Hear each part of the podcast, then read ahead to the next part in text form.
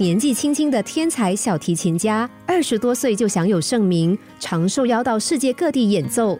但他的脾气却十分火爆。有一天，他举行演奏会，正当演出达到高潮，观众全都听得如痴如醉的时候，突然间，前排座位传来手机铃声，声音大到连站在台上的小提琴家都听得一清二楚。他稍微皱了一下眉头，继续演奏。但过了不到两分钟，相同的手机铃声再次响起。接着，更夸张的是，手机的主人竟然把电话给接了起来，还大声的和对方聊起天来。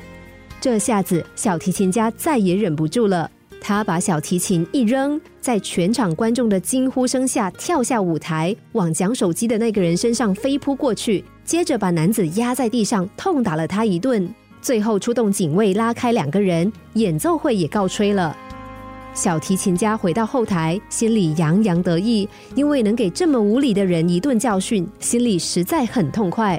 不料平时非常慈祥、和他情同父子的经纪人，却突然走到他面前，骂他说：“你刚刚的行为真是让我感到羞耻。”小提琴家辩解说：“只是想教训那名男子，因为他的行为妨碍到了自己。”经纪人说。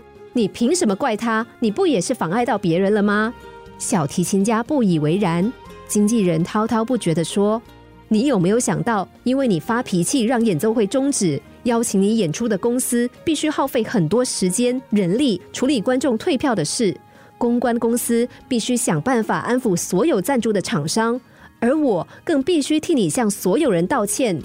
更重要的是，你妨碍了在场所有支持你的乐迷。”你有没有想过，为了今天的演奏会，他们花了多少时间排队买票？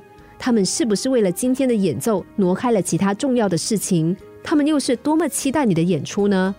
小提琴家一句话也说不出来，从此收敛了自己的脾气，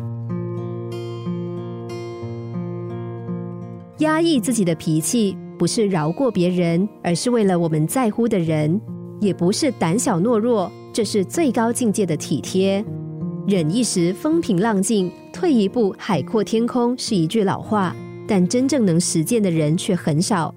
别忘了，很多时候忍耐不只是为了自己，更是为了我们所在乎的人。